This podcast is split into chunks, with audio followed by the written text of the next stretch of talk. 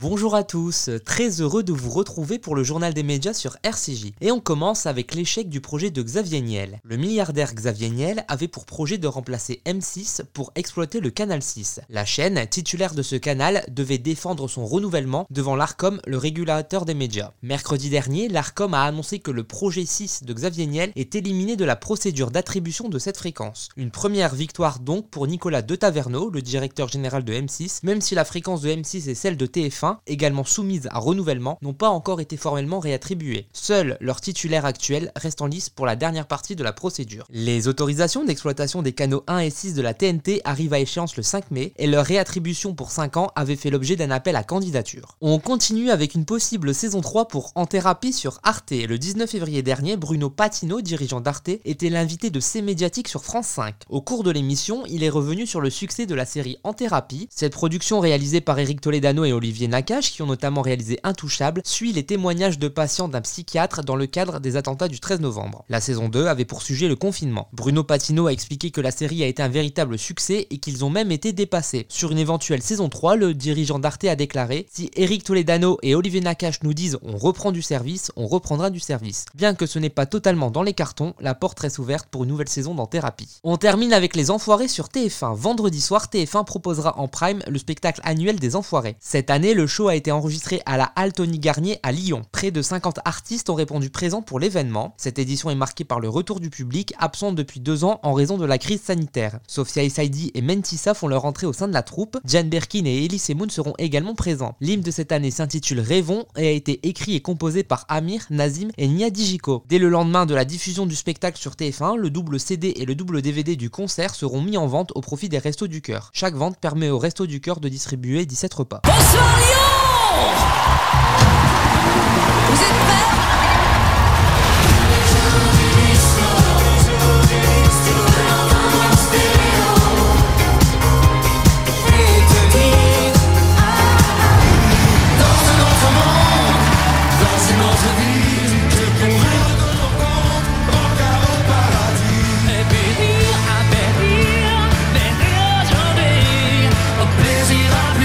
Docteur Baboul, comment allez-vous?